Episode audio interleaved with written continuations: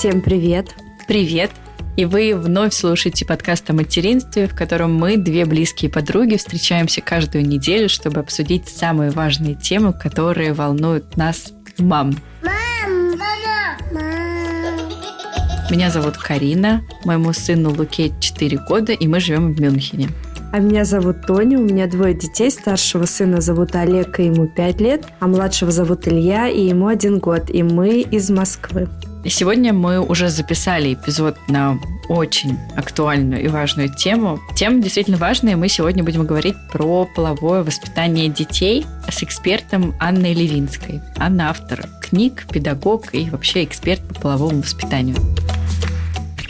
Тонь, почему вот год только начался, мы уже второй раз затрагиваем эту тему? То есть, мне кажется, у нас до этого мы про это говорили, но так, в проброс, да, а тут уже в этот раз мы вообще как-то более углубленно в нее вошли. Почему нас с тобой это волнует?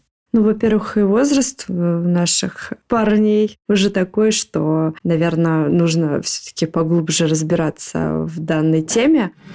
Там мультики закончились. И чего? Ну, и там дальше дядя и тетя голые. А что, не понравилось? Ну, понравилось. Ну так иди и смотри. А во-вторых, эта тема актуальна и востребована для обсуждения у наших слушательниц. Да, мы тоже часто в чате ее поднимаем, различные ее аспекты. Поэтому я думаю, что всем нам будет полезно послушать наш сегодняшний эпизод. Тема действительно важна, и, ну, мне кажется, вот поколение наше с тобой, и вообще, может быть, даже чуть позже нас э, немножко иначе воспитывали, поэтому вот в данном случае мы действительно идем не по проторенной дорожке, а сами ее себе пробиваем, пытаемся многое узнать, может быть, не повторить ошибок наших родителей, но мне прям хочется максимально, вот что от меня зависит в этом плане, да, от меня, от моего мужа, подстелить соломку Луке на будущее, так скажем. Да, полностью с тобой согласна. А как твои родители занимались твоим половым воспитанием, ты помнишь? Честно говоря, не помню. У меня есть вообще смешная история, связанная с этим. Я очень рано научилась читать. В 4 года я уже читала. То есть не то, чтобы училась читать, а уже прям могла читать книжки. И вот э, как-то мы были у моей подружки Веры, акушера-гинеколога, ведущей подкаста «Проходите, раздевайтесь» в гостях. И у нее мама врач, и она когда-то, видимо, купила книжку на будущее про то, откуда берутся дети. Книжка была такая, конечно. Мы с Верой ее нашли, пока родителей нет. И я все быстренько прочитала вслух с выражением Какой же у нас был шок тогда, ты не представляешь, потому что, ну, мы правда думали, что дети берутся из животика, и когда мы узнали, как появляются дети и как взрослые делают этих детей, у нас был прям шок. Она в принципе не знает, что на свете бывают дети. Здравствуйте. Здрасте. Она уверена, что они появляются на свет взрослыми, согласно штатному расписанию, с должностью окладом. Здравствуйте.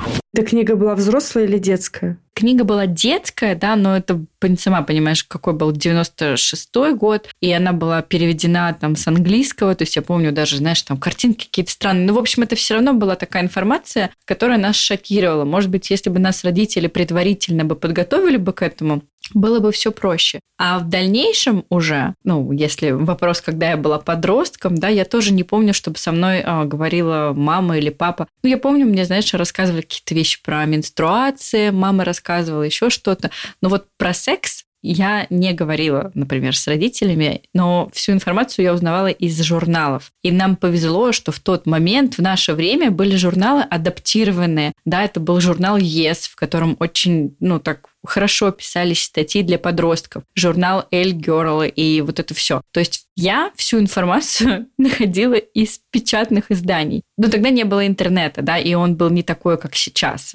Поэтому я очень рада тому, что я из каких-то журналов эту информацию брала, где были редактора, и они точно выверяли информацию, и она была нормальная. Чем если сейчас подросток, например, он пойдет гуглить, и пока он гуглит, он увидит много разных картинок, которые совсем ну, не очень приятны неприятные могут быть сразу же. Да, мы сегодня обсудили много аспектов э, полового воспитания детей. Да, и это касается не только секса и разговора о нем с детьми, каких-то других моментов. Давайте послушаем. И мы хотели сказать, что для нас Тони был, мне кажется, это был рекорд нашей записи за все три года нашего подкаста. Анна оказалась настолько интересным гостем, что мы не могли остановиться и записали очень длинный эпизод, поэтому мы разделим его на два. Эпизода. И вот первую часть нашего разговора с Анной вы услышите сегодня. Приятного прослушивания.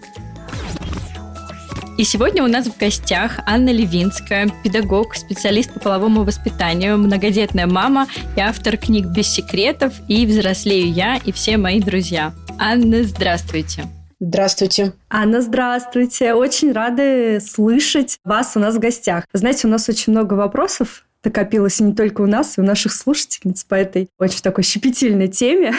Поэтому спасибо вам еще раз, что вы к нам пришли. Большое спасибо, что пригласили. Тоже с удовольствием проведу с вами ближайшее время.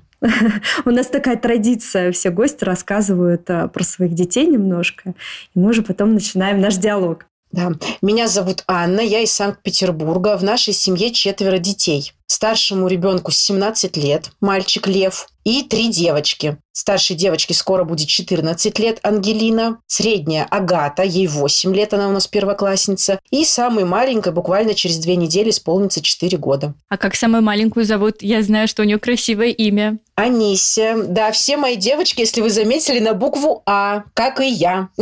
Да, это очень интересно. Да, и все такие имена красивые. Вообще. Агата, такое потрясающее имя. Да, Агата Ангелина Анисия. Хорошая у вас фантазия. Спасибо. Муж, наоборот, кстати говоря, говорит о том, что ты что, в школе кроме буквы А ничего не изучала, что почему все на А?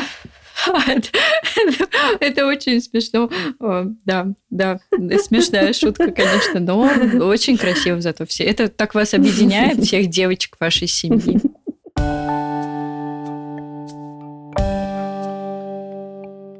А теперь, Анна, мы, как уже Тоня сказала, сегодня с вами будем говорить на тему про половое воспитание, так как вы специалист по половому воспитанию, и мы рады будем задать вам вопросы. И давайте тогда начнем вообще с того, что же такое половое воспитание, что вообще входит в это понятие, и для чего половое воспитание необходимо детям, потому что сейчас наши слушательницы могут подумать, но у меня не было полового воспитания. Зачем вообще оно нужно? Да, я думаю, что у большинства наших слушательниц учительниц полового воспитания не было. Давайте разбираться постепенно. Значит, если мы с вами откроем Википедию и посмотрим да, определение, что такое половое воспитание, то мы увидим, что это система медико-педагогических мер по воспитанию у родителей, детей, подростков и молодежи правильного отношения к вопросам пола. Если я задам такой же вопрос, например, у живой аудитории, да, выступая в каком-то зале, то, как правило, смотрят так с подозрением. Звучат такие ответы, что это про развращение, это то, что у них там на Западе, это то, что нашим детям точно не нужно, да, это что-то вот про секс, вот пусть они там сами этим и занимаются, а мы будем духовно-нравственно воспитывать наших детей. Так что же это такое на самом деле и что же входит в половое воспитание? Я всегда расстраиваюсь, когда пытаются противопоставлять да, про секс и духовно-нравственное воспитание. Когда говорят о том, что давайте вот лучше детей воспитывать, угу. ну, рассказывать им про любовь, про верность, про преданность. А почему нельзя заниматься половым воспитанием и в контексте полового воспитания рассказывать про любовь, про верность и про преданность? Так что же это такое? Ну, во-первых, это про принятие себя, своего пола, и что очень важно, про уважительное отношение к противоположному полу. Это про изучение своего тела и, соответственно, про корректные названия органов. Это гигиена, и наша родительская задача обучить грамотно гигиене ребенка, чтобы ребенок ну, в каком-то возрасте уже смог самостоятельно осуществлять все это это, э, безусловно, про самоценность. И тут сразу скажу, да, что в малышковом возрасте самоценность формируется благодаря ближайшему окружению. Да, вот родители, ну, те взрослые, которые попадаются на пути у ребенка. Как только ребенок пошел в детский сад, это и воспитатели. То есть все те взрослые, которые ребенка окружают, они влияют на формирование вот этой вот самоценности. Это, безусловно, про границы. Это сейчас очень такая популярная тема модная. Она в том числе, конечно же, входит в половое воспитание. Естественно, половое воспитание – это про сексуальную безопасность. И, кстати говоря, те родители, которые считают, что нам половое воспитание не надо, мы как-нибудь без этого, но когда объясняешь им, да, что а вот хотели бы вы, чтобы ваш ребенок жил в сексуальной безопасности, то даже они, в общем-то, говорят о том, что да, конечно. Что еще входит? Это, безусловно, правило нижнего белья, концепция согласия. И про концепцию хочется сказать, что если подростка мы на примере секса и отношений обучаем, то ребенка дошкольника мы будем обучать на примере игры, что любая игра должна быть по понятным правилам, по согласию всех участников, и что в любой момент любой участник от игры может отказаться. Он писюн показывал. Я не показывал, показывал. А я сейчас вам покажу, откуда на Беларусь готовилось нападение. И это нормально. Да, я думаю, вы можете провести параллель с отношениями там уже у молодых людей, девушек, да, и сексуальными отношениями, да, что в любой момент можно отказаться. То есть, да, здесь вот, я думаю, связь улавливается, что начинаем мы с детства, а не в какой-то момент мы вдруг вот начинаем подростку втемяшивать про это самое согласие. И, конечно же, половое воспитание – это и про секс тоже, без этого никуда. Но, как вы видите, далеко не на первом месте. Ну, а раз мы говорим про да, сексуальные отношения, интимные, то, безусловно, мы будем говорить про возможные последствия, э, такие как беременность, да, заболевания, передающиеся половым путем, и, естественно, про контрацепцию. Также сюда входит безопасность в сети, репродуктивное здоровье и, в общем-то, все темы, с которыми мы сталкиваемся так или иначе ежедневно. Поэтому я считаю, что нельзя половое воспитание выхватывать из контекста. Оно просто в нашей жизни. И оно не по расписанию, не так, что мы там в три года и три месяца посадили ребенка и вдруг начали ему что-то говорить. Или, например, там исключительно по понедельникам. Да, оно в нашей жизни. Даже если нам кажется, что мы половым воспитанием ребенка не занимаемся. А давайте вообще сначала поймем, с какого возраста нужно начинать обучать ребенка половому воспитанию. Карина Тоня, а можно я попробую вам задать этот вопрос? Потому что на живых лекциях я тоже всегда спрашиваю свою аудиторию. И мне интересно, а как думаете вы, в какой момент, в каком возрасте начинается половое воспитание? Ну, наверное, с самых ранних периодов жизни, с первых месяцев, когда мы начинаем мыть детей, да, уже как-то коммуницировать с ними. Наверное, уже с этого возраста нужно начинать правильно хотя бы называть половые органы ребенка для начала. Я вот тоже могу ответить за себя, что я начала прям с роддома. В каком плане? Пришли ко мне родственники, и они были очень рады тому, что родился мальчик.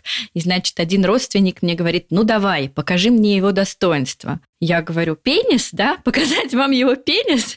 И вот с этого момента, и мне кажется, я начала прям в роддоме, когда пытались назвать это краником, достоинством, богатством. Я как бы сказала, ребята, да, здравствуйте, это пенис, пенис моего сына.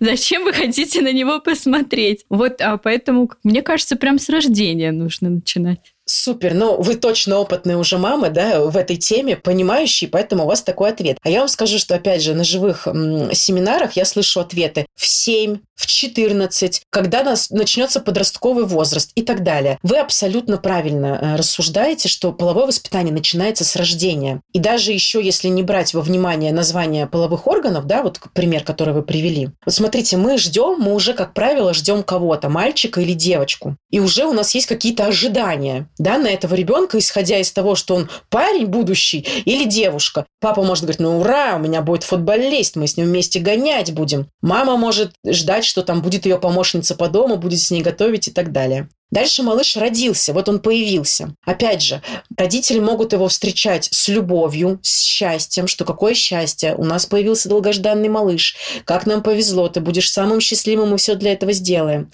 А может быть другое настроение. Я не планировала, я не хотела, там случайно получилось. Жизнь моя загублена, что же мне теперь вообще делать, да? Ну, чувствуете, да, что это разные настроения. Так же, как, например, мама с малышом выписывается и приходит домой, и мама с папой общаются. И наш малыш, да, может быть, он еще пока не все понимает, но нужно понимать, что он растет в этом окружении, да, и по мере взросления впитывает все, что происходит вокруг. И вот мама с папой общается. Например, папа очень уважительно и с любовью относится к маме, а, помогает ей донести тяжелые сумки, говорит ей комплименты, предлагает ей свою помощь там, в уходе за малышом. Или же другая картина. Папа кричит «Замолчи, женщина, твое место на кухне». Понятно, что здесь совсем другой посыл. И даже если эти родители говорят, мы не занимаемся половым воспитанием, но нужно понимать, а что они в этот момент транслируют ребенку. Да, что, например, женщина – это класс, женщина – это здорово, так же, как и мужчина, да, что оба пола достойны уважения и внимания. Либо же наоборот, если папа, например, да, какие-то гадости отвешивает маме, то ребенок впитывает, что женщина это какой-то низший сорт, да, если это дочка, то и она понимает, соответственно, что, в общем-то, мне не сильно повезло, а если это парень, то впоследствии может вырасти такой абьюзер, который будет всех женщин вокруг использовать, ну, просто потому, что в его семье было так заведено, мама была таким неким обслуживающим персоналом. Поэтому, как я уже сказала, нужно понимать, что даже если мы говорим, мы не занимаемся половым воспитанием, мы все равно им так или иначе занимаемся. Вопрос качества. Да, что мы транслируем нашему ребенку? Что мы ему говорим, показываем? И помимо отношений вот мамы с папой добавляются бабушки, соседи. И опять же, ребенок по мере взросления все это видит, впитывает и делает какие-то свои выводы. Ага, то есть а, межличностные отношения – это тоже часть полового воспитания детей. Ну а как же, конечно, да, папа, мама, разный пол, они общаются как-то, у них какие-то тоже коммуникации. Ну и, как я уже сказала, помимо мамы с папой, это другие люди, да, этот круг будет увеличиваться, разрастаться по мере взросления малыша. Я вот в течение всей нашей беседы думаю о вот этом отношении поколения нашего, да, и наших мам к именно половому воспитанию или к сексуальному воспитанию, почему оно такое резко негативное, потому что вот ну, на английском языке, да, секс – это просто пол. И тут какая-то семиклассница бы похихикала, когда мы это проходили в школе, но на самом деле это такие простые вообще вещи, которые, ну, про каждого человека, про каждого из нас. Почему сейчас вот есть какой-то такой, знаете, флер того, о чем нельзя говорить до сих пор. Меня это удивляет. Ну, потому что, видите, мы с вами э, раньше уже, да, сказали, что входит в половое воспитание, и что оно, в общем-то, вокруг нас. Но, к сожалению, очень многие взрослые до сих пор под словом «сексуальное воспитание» э, предполагают, что это какие-то позы, в общем, всякий разврат. Поэтому боятся этого, и у них есть ассоциация, что если вот там специалист по половому воспитанию придет в класс к их детям, то это будут какие-то а-ля порно-уроки. А этого, естественно, здравомыслящие родители не желают своему ребенку. Ну, в таком возрасте, по крайней мере.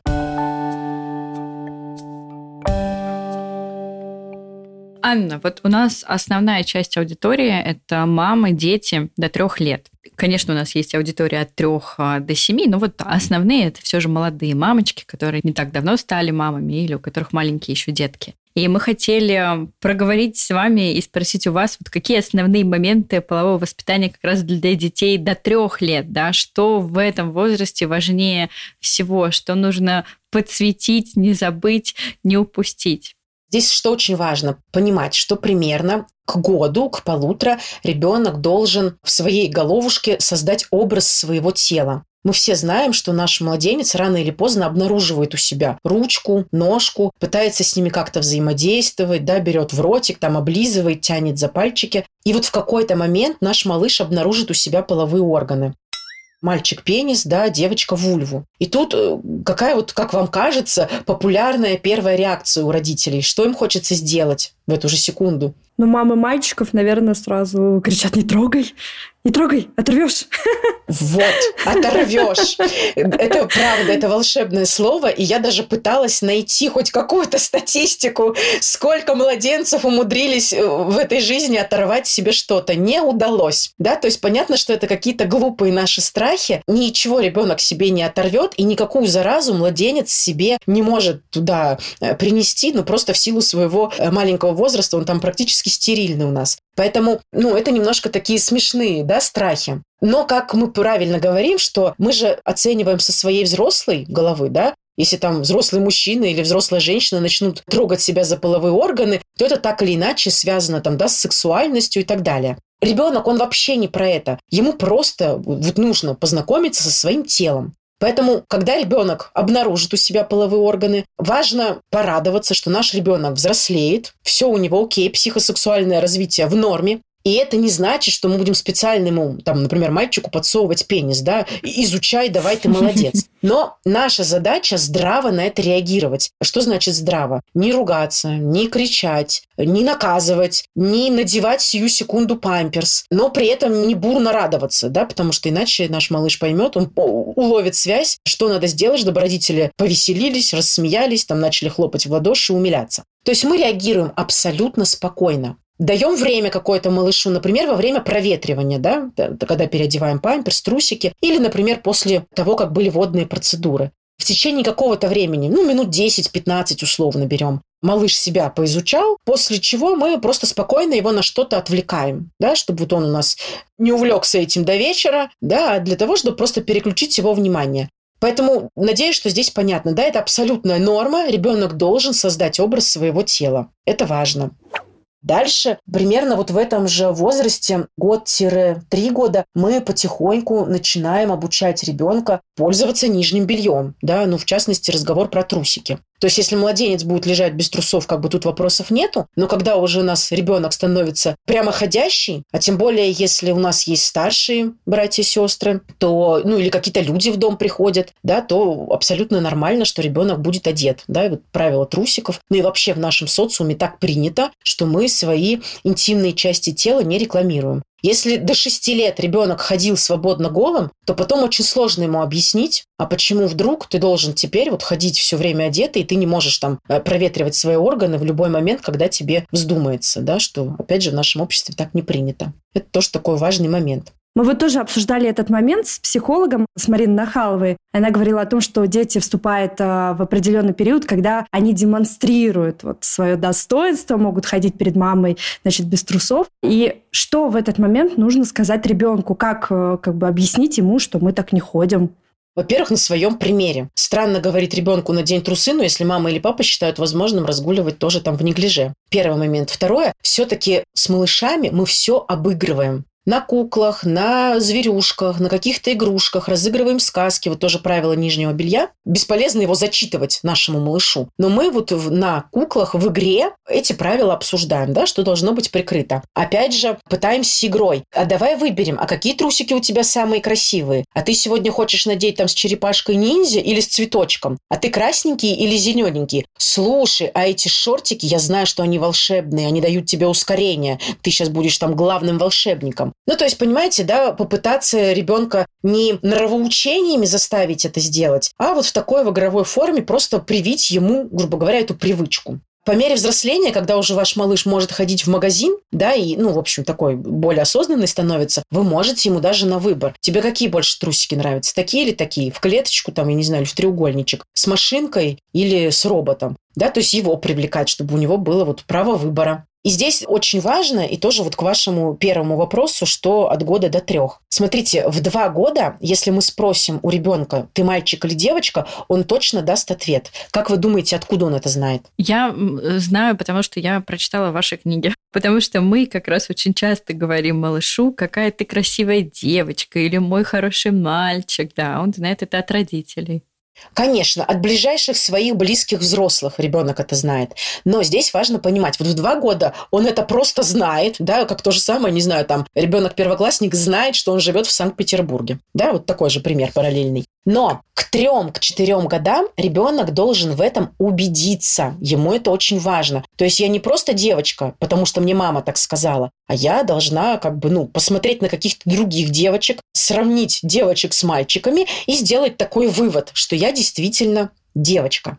Или там я действительно мальчик. Очень повезло детям, у которых в семье есть младшие братья и сестры противоположного пола, потому что младенца можно разглядывать... Бесплатно, без регистрации СМС. Да, и ничего тебе за это, как говорится, не будет.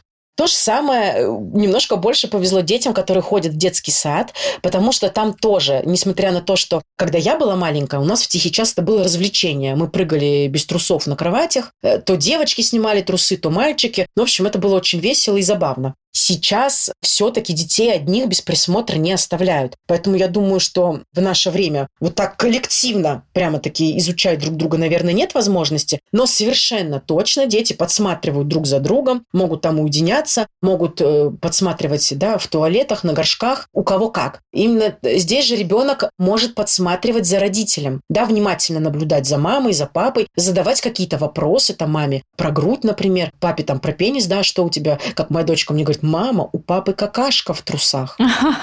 То есть э, это она сказала, ей, мне кажется, только-только три, наверное, исполнилось. Такое обнаружила, и мне это объявила. То есть здесь же вот то, что вы говорили, ребенок демонстрирует и свои половые органы, да, но здесь опять важно наша реакция. Потому что, как часто бывает, мама чистит картошку, там параллельно с подружкой разговаривает по телефону. Ребенок, мам, мам, мам, там покажи это, мам, поиграй. Мама отмахивается, ей некогда, да, и он пытается там, включи мультик, сделай что-нибудь. Некогда, подожди. Стоит ребенку, например, снять трусы, Мама бросает подружку, мама бросает картошку и гонится за своим малышом с криками, воплями, да как же так, да как ты посмел, да я ж тебе сколько раз говорила. Да, и ребенок уловил. Классный способ привлечь мамино внимание. Поэтому не стоит как-то ну, неадекватно реагировать, и уж тем более не стоит ребенка за это наказывать, кричать, там, бить, не знаю, по попе, потому что, ну, как говорится, это может быть и психосексуальная травма, которая может отразиться потом в будущем.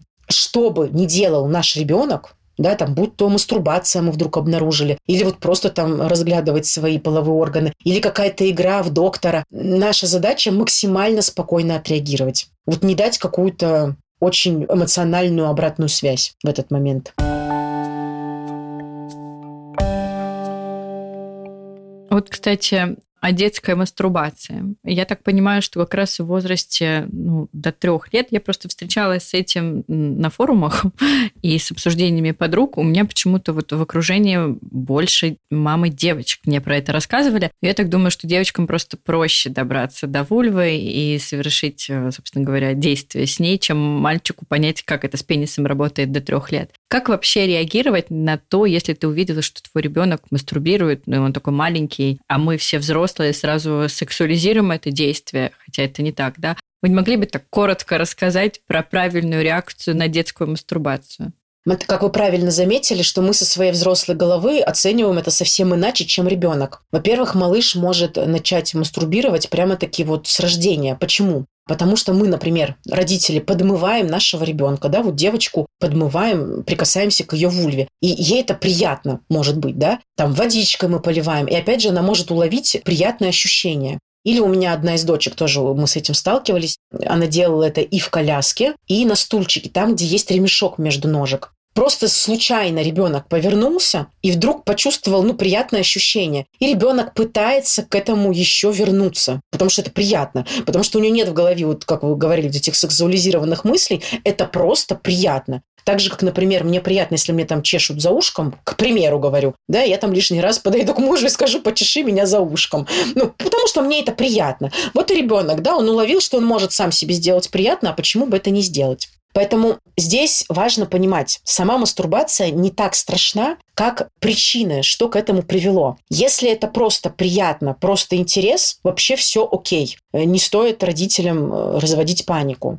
Бывают другие предпосылки для этого. Например, какое-то раздражение, там, глисты. Да, и у меня на консультации был случай, когда мама рассказывала, что никак не могли понять. У мальчика все время руки в трусах, все время теребит пенис. Ни на один вопрос он как бы толком ответить не мог, просто там, ну, ну, ну, ну вот как бы теребит и все, вот чешется. И спустя время выяснилось, что, оказывается, это глисты, ну, соответственно, некий раздражитель, да, в области ануса, и поэтому ребенок себя э, вот таким образом успокаивал, как бы, ну, видимо, где-то когда-то чесал, а потом вот э, попробовал там, да, дотронуться до пениса и тоже уловил, что это приятно. И так э, стал снимать вот эту вот чесотку, да, вот эти неприятные ощущения. Бывает просто от нижнего белья какое-то неудобное белье, натирает памперс, на трусиках какая-то резинка. И тоже ребенок может пытаться как-то двигаться, шевелиться э, в этих трусиках, в этом белье. И опять же, какое-то движение принесет удовольствие, и ребенок будет пытаться это повторить. Еще, кстати, бывают психоэмоциональные да, состояния у детей такие, когда они устают, выгорают тоже, как и мы взрослые. Да,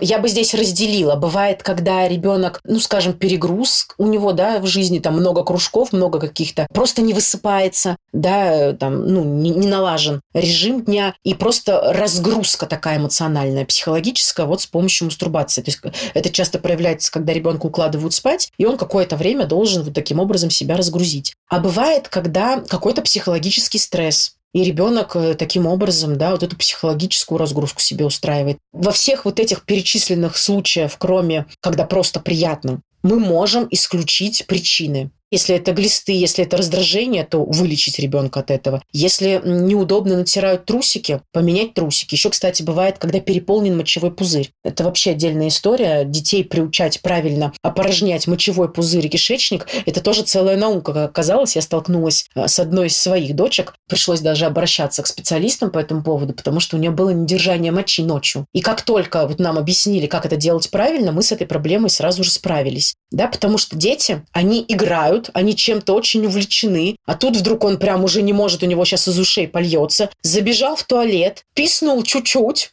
и побежал играть обратно. Да, то есть вот от переполненного мочевого пузыря ребенок тоже может э, делать вот эти вот характерные движения. А если это психологическая причина, то тоже попытаться, ну, как-то ему помочь для того, чтобы все-таки ему легче жилось, и тогда, скорее всего, и с мастурбацией тоже он ну, отвлечется от этого.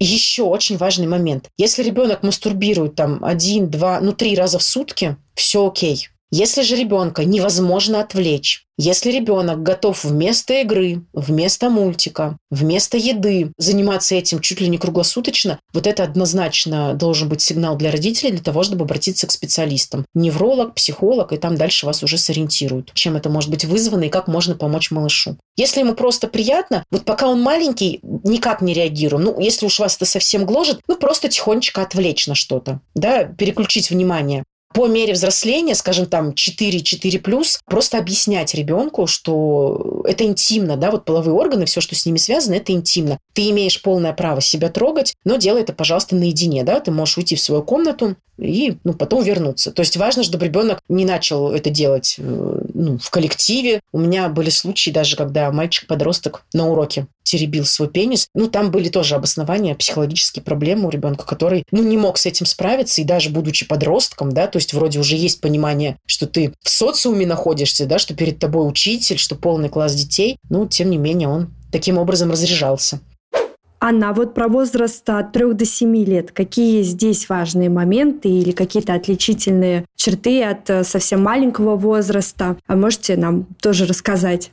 Здесь что важно? Что ну, наш младенчик информацию черпает просто вот от нас, да, слышит что-то, он еще вопросов особо не задает. Все-таки э, три и, и дальше ребенок становится очень любознательным, любопытным, умеющим говорить, и поэтому, да, возраст почемучек, когда миллион вопросов. Здесь хочется обратить внимание родителей, потому что часто с этим сталкиваюсь, когда ребенок начинает спрашивать, там, а откуда я взялся, а почему у тети такой живот или что-то. Многие родители начинают говорить, что, боже мой, его ничего другое там не интересует, это вообще извращенец, а не ребенок, что-то с ним не то, надо его лечить. Вот нужно понимать, что у детей в этом возрасте интерес через запятую. Вот ребенка одинаково интересует, почему осенью падают листочки, почему зимой идет снег, Почему телевизор устроен так? Почему у машины четыре колеса? А откуда я взялся? А чем отличаются мальчики от девочек? И здесь вот пример моей дочки. Я ей, ну, скажем, лет с пяти уж совершенно точно довольно подробно рассказывала, откуда берутся дети, используя книжки для примеров, да, показывая картинки. Но, тем не менее, проходит год, ей шесть лет, она в выпускной группе детского сада, она подходит и спрашивает, «Мама, а Маша сказала, что кошка рожает через попу?» Я говорю, ну давай вспоминать, а как рожает женщина? Она мне говорит, из живота.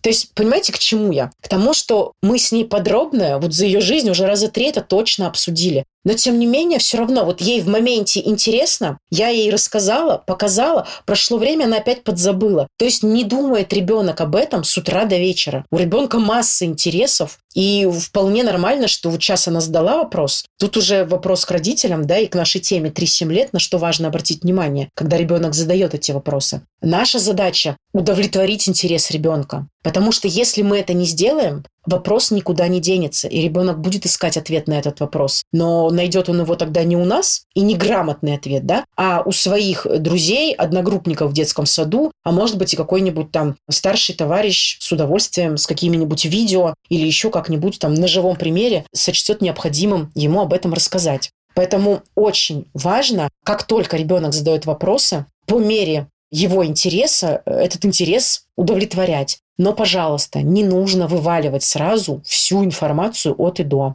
Все-таки ориентируемся на возраст и на те знания, которые уже есть у ребенка. Да, вот, ну, в три года еще нет, но постарше, если ребенок что-то спросил, вы можете уточняющие вопросы. А где ты слышал? А что ты уже об этом знаешь, да? И поняв, как бы, ну, степень включенности ребенка в эту тему, ответить на его вопрос, исходя из этого.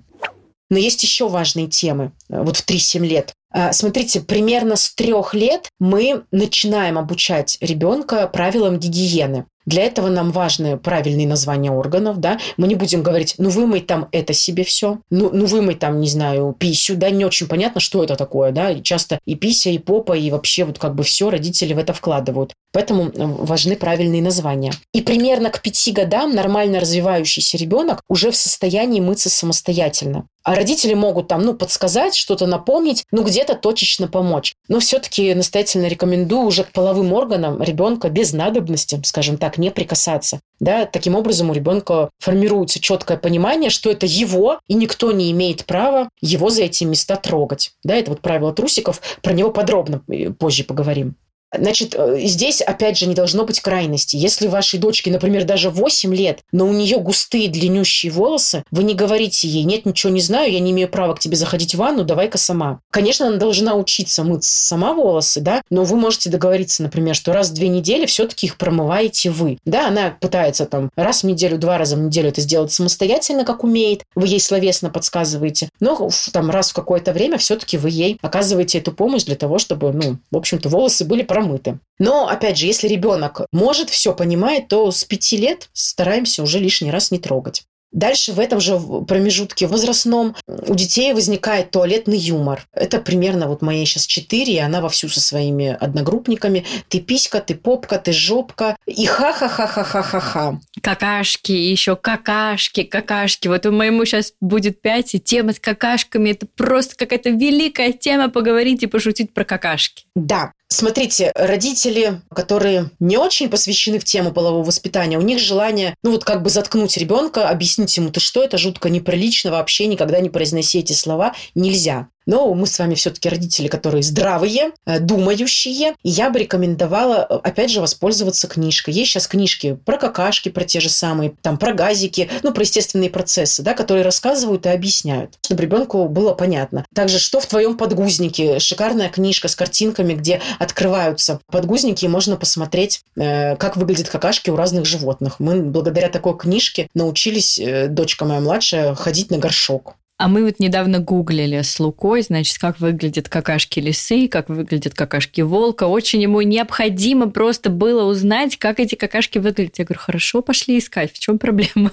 А смотрите, я вот сразу скажу, что с моей младшей дочкой мы немножко упустили момент, чтобы она сама научилась вытирать попу после дефекации, и столкнулись с тем, что ей противно. И она кричит каждый раз, что придите кто-то. Когда я говорю, давай, тебе уже скоро 4 года, ты должна сама, ей просто противно. Но э, я нашла специальные ролики, и буквально два дня мы с ней смотрели эти ролики, все, вот это вот, ну, отвращение к какашкам, оно спало, да, и ребенок сам буквально еще несколько дней там с этими влажными салфетками, и у нее стало это получаться самостоятельно обязательно. Поэтому не нужно этого бояться, не нужно говорить «фу, какие гадости, кому в голову пришло делать такие книжки и такие мультики». На самом деле они очень помогают детям, и это нам с вами «фу», а ребенку, в общем-то, это вполне естественный процесс. А с какого возраста мы ребенка учим самого справляться в туалете?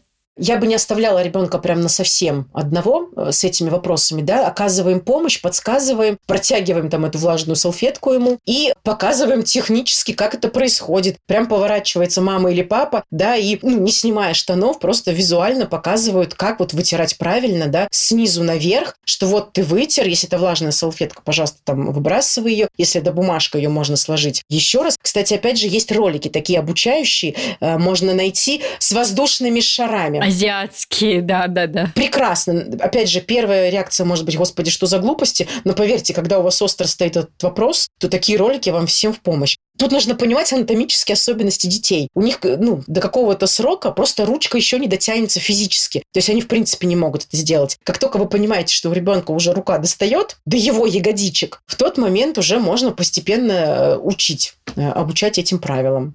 Значит, про туалетный юмор. Обсуждаем тему какашек, показываем, отвечаем на все вопросы, объясняем, что это естественно. Когда дети начинают шутить, смеяться, во-первых, они так пробуют свой юмор, да, они смотрят вообще, получается ли у них быть центром вселенной, шутить, даже чтобы другим было весело. Тоже э, не нужно это забывать. 5-6 лет это прям вот как бы очень даже популярно. Пик, да, какашечный. Да, но смотрите, моей старшей 8, не старшей, а средней, а когда вот сейчас маленькая, свои почти 4, начинает вот эту тему с одногруппниками, я смотрю, что ей 8 тоже, в общем-то, очень смешно. Поэтому, то есть она уже вроде от этого отошла, ну, благодаря тому, что а, а вот оно рядом опять есть, а почему бы тоже не посмеяться. Здесь опять же важна наша реакция. Прям договариваемся с детьми, объясняем, что это, э, ну, обзываться так, это кто-то может прям сильно расстраиваться. Поэтому давай вот мы сейчас с тобой пошутим и прям можно с ребенком поиграть. Ты какашка, ты писюлька, ты там говнючка. Ну, смотря какие слова, да, есть в лексиконе у ребенка. Вот какие-то рамки, да, вот там, не знаю, часики показали, вот стрелочка идет до 10, мы с тобой прям играемся, не знаю, подушками при этом деремся. Ну, в общем, как бы даем возможность выговорить это все. Но после этого я тебя прошу, например, там в садике, пожалуйста, старайся не говорить эти слова, потому что для кого-то они могут быть обидными, да, кто-то может расстроиться. Если ты еще захочешь, мы с тобой опять повторим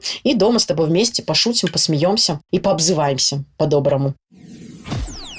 В детстве мы во дворе, когда спорили друг с другом, мы говорили так. Кто как обзывается, тот так и называется. Смысл очень глубокий в этом.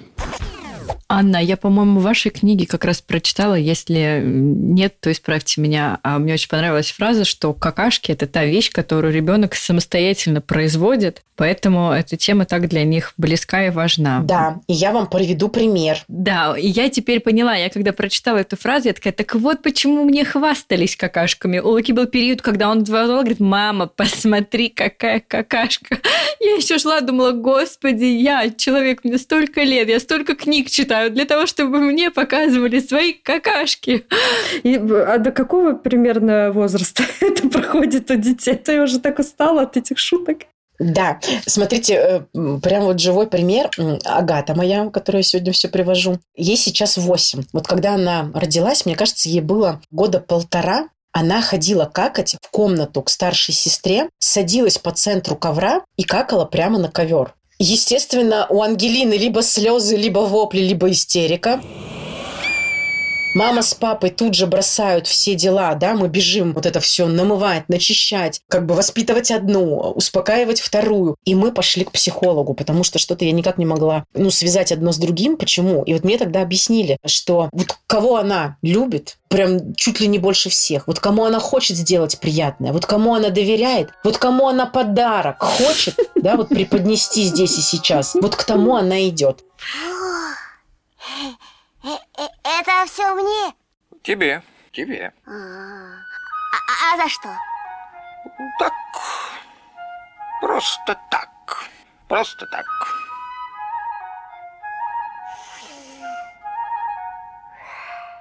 Нам порекомендовали не давать никакую реакцию вообще. Ангелина молча, ну, старшая сестра. И мы тихо и спокойно, без всяких вообще суеты, просто молча убрали. Слушайте, она так сделала еще два раза. Mm-hmm. Ну, то есть ей реально казалось, что я вот тебе подарила, и это всем так нравится, ну, потому что столько суеты вокруг этого, это же прям вообще круто. Поэтому, конечно, это вот то, что они могут воспроизвести, поэтому вот это вот дорого. Mm-hmm. Знаете же, может быть, про запоры, да, говорят, что тут тоже это психологические какие-то проблемы бывают у детей, да, ну, кроме там пищевых каких-то проблем, как когда ребенок там что-то ну, не переваривается и не получается. Но в том числе бывает такое понятие психологические запоры. Вот это все как бы из одной истории. Поэтому какашки – это важный такой момент в жизни. А вот скажите, пожалуйста, поподробнее по поводу вот э, психологических барьеров у детей, потому что я тоже часто слышу о таких историях, когда дети прям терпят до последнего, прячутся сами, вы знаете, моя дочка, например, она тоже всегда требует писать, ей все равно. Хоть, мне кажется, там в, это, в студию пусть говорят ее, посади, и ей будет окей. Но как только она начинала какать, причем это вот, ну, совсем малышкового возраста, она всегда требовала закрыть дверь.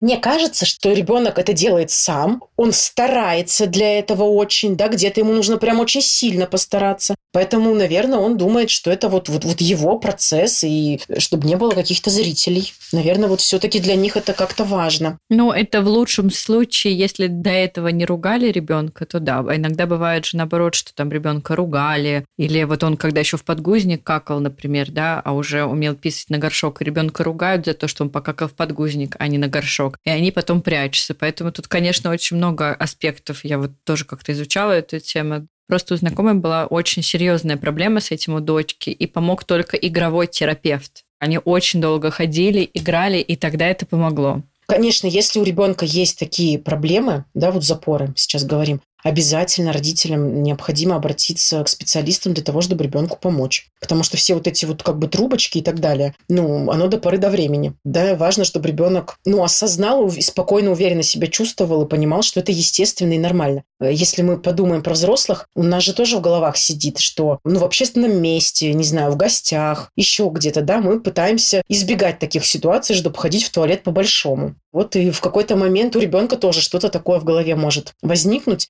Наша задача максимально нормализовать эти процессы. Еще, да, возвращаясь к 3-7, просто добавлю, это детям свойственны игры, ну, связанные с телом. Это игра в доктора, игра в семью, там муж, жена, какие там дочки, матери. Тоже в этом возрасте это все есть. Это нормально, пусть родители не пугаются. На что нужно обратить внимание?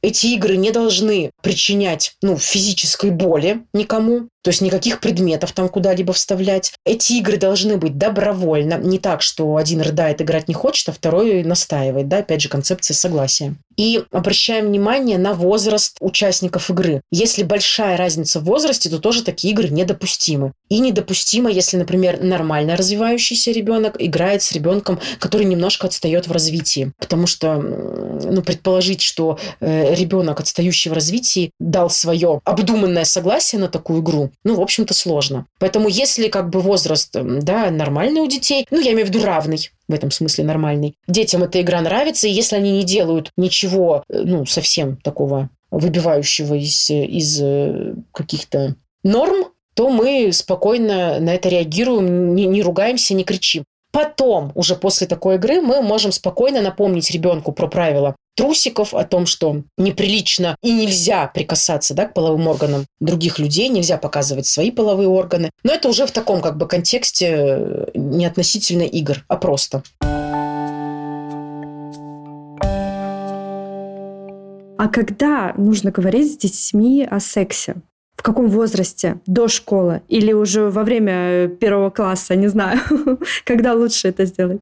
Смотрите, значит, первое, в дошкольном возрасте мы следуем за интересом ребенка. Если ваш ребенок спросил в три года, то вы должны в три года что-то ему сказать. Спросил в пять лет, вы в пять лет ему что-то ответите. А если вот до семи кто-то не спрашивает, ну мало ли есть такие дети? Вот, я настаиваю на том, чтобы до похода в школу родители, даже если ребенок вопросов не задавал, спровоцировал сам этот разговор и рассказал ребенку. Потому что если все-таки малыша мы можем как-то ну, максимально контролировать его жизнь и его окружение, то когда наш ребенок идет в школу, это уже нам не подвластно. И я, так как работала в государственной школе, сталкивалась не раз с тем, что старшие дети, мальчики, приходят на этаж к малышам, ну, к начальной школе, и у них такая забава, развлечение. Они показывают порно-ролик, да, видео 18+, мелким детям, и смотрят за их реакцией. Кошмар.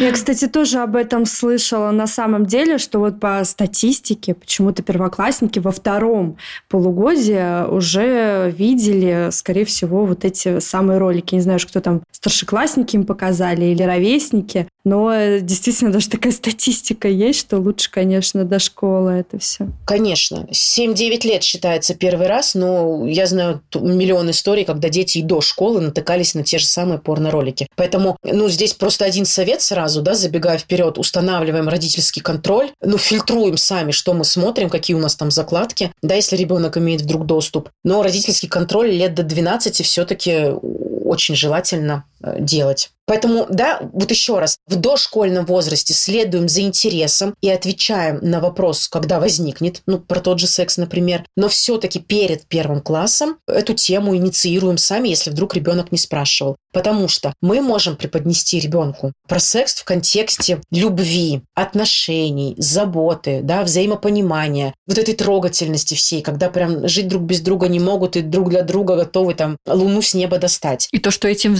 взрослые занимаются. Вот это, мне кажется, важно говорить о том, что это эти взрослые этим занимаются. Конечно, конечно. И мы э, в дошкольном возрасте говорим ребенку, что это для рождения детей. Но там уже в 6 лет, в 7 мы точно говорим о том, что помимо рождения детей, секс это приятное, это удовольствие для взрослых людей. Да, важно, чтобы люди друг друга любили и оба были на это согласны. То есть вот мы такие вот маленькие как бы крючочки уже ребенку э, в детстве э, ну, закладываем, даем ему эти крючочки. И это была первая часть э, нашей беседы с Анной. В следующем эпизоде вы услышите о том, как же правильно называть половые органы детей и с какого возраста мы начинаем называть их правильно, почему важно знать, как называются половые органы. Мы поговорим также о правиле нижнего белья и обсудим типичные ошибки родителей в половом воспитании детей И также Анна ответит на вопросы наших слушательниц про половое воспитание. В общем, мы надеемся, что первая часть эпизода была для вас полезной, потому что для нас она была в том числе полезной, мы узнали для себя что-то новое. Спасибо большое, что послушали наш сегодняшний выпуск. И еще я хотела сказать, точнее мы хотели поблагодарить всех э, наших слушательниц, которые покупают наш гайд, делятся своими эмоциями от его использования. Это очень приятно всегда получать обратную связь от вас. Если вы также хотите приобрести наш книжный гайд, в котором мы, Карин, сколько книг порекомендовали? 300, 300 для детей разных возрастов, поэтому если у вас есть такая потребность, желание, вы можете перейти на сайт Boosty и приобрести наш книжный гайд. Так что спасибо, да, еще раз за да, обратную связь. Мне тоже очень приятно, когда нам пишут отзывы про гайд и про то, что самое главное, мне очень понравилось, что наши слушательницы, они сразу считали нашу идею и нам писали о том, сколько же времени вы сэкономили мне. Вот для меня это самое приятное, потому что ну, мы с Тоней тратили много времени для того, чтобы найти книжки, которые подойдут нашим детям, которые заинтересуют их. И тут э, ну, наши слушательницы поняли, что мы хотели сэкономить э, время, конечно же, и поделиться любимыми книгами наших детей. И мы очень надеемся, что вашим детям тоже понравятся эти книги. Поэтому спасибо большое всем, кто уже его купил. И мы хотели напомнить, да, что когда вы покупаете наш инфопродукт или подписываетесь на нас на Boosty, вы делаете большой вклад в будущее нашего подкаста, потому что деньги, которые мы получаем с ваших подписок или с покупок, мы тратим на монтаж подкаста. Это очень важно. Спасибо вам огромное за то, что нас поддерживаете. Да, и всем хорошего Пока-пока. дня. Пока-пока.